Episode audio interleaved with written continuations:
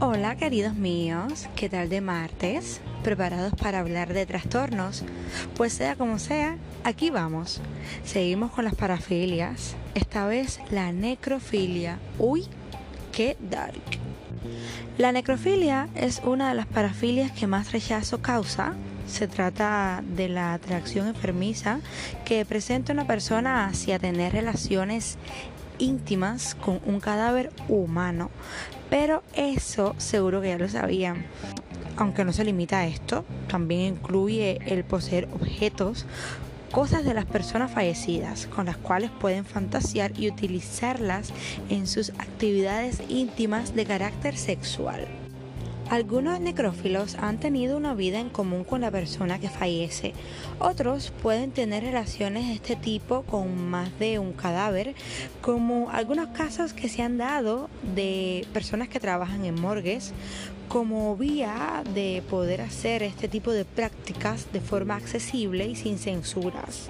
Y para que sepan, actividades como estas pueden tener consecuencias legales porque profanar tumbas y retener cuerpos con vida está penalizado.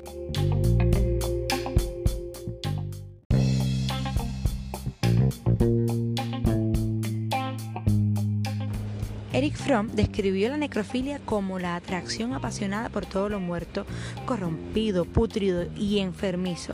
La pasión de transformar lo viviente en algo no vivo, de destruir por destruir y el interés exclusivo por todo lo puramente mecánico es la pasión de destrozar las estructuras vivas. Cuando hablamos de las causas de la necrofilia, pudiéramos mencionar la necesidad que tiene la persona de tener a su merced amantes sumisos, la necesidad de tener el control, cuando en otras esferas de su vida aparentemente no lo tienen. ¿Sabían que los cuerpos son necrófilos? Pues sí, investigaciones de campo lo confirman.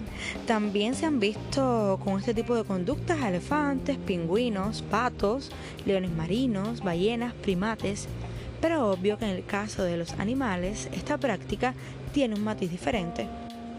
Hace 10 años, la revista Journal of Forensic and Legal Medicine publicó un artículo sobre un caso investigado por un equipo liderado por Samir S. Botgard, psicólogo del Instituto de Psiquiatría Forense de Hamburgo.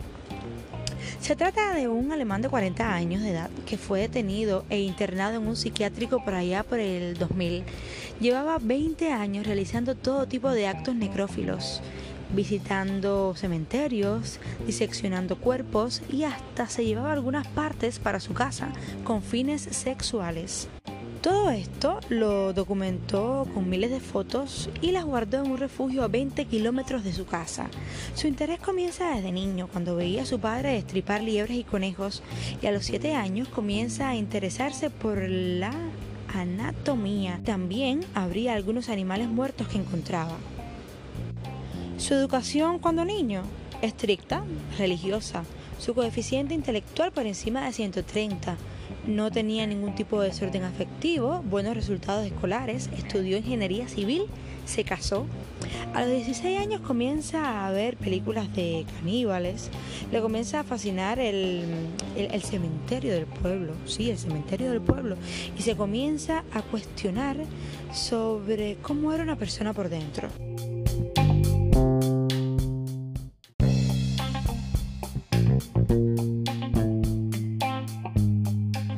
Los 22 años de edad, por primera vez irrumpe una morgue. No pudo evitar abrir uno de los ataúdes para observar el cadáver. Así comenzó a visitar de manera asidua el cementerio. Se informaba sobre los datos de los cuerpos que allí llegaban mediante el obituario del periódico local que leía con gran fascinación e interés. Cuanto más escabrosa era la muerte, más atracción sentía por ella.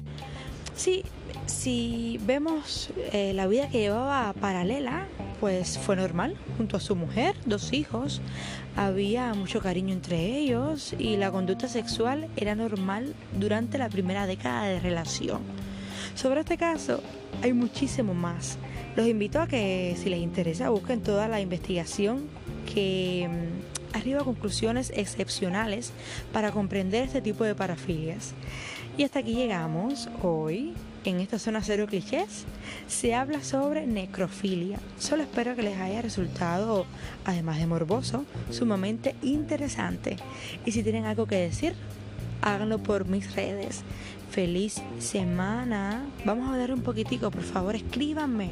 Los quiero. Chao.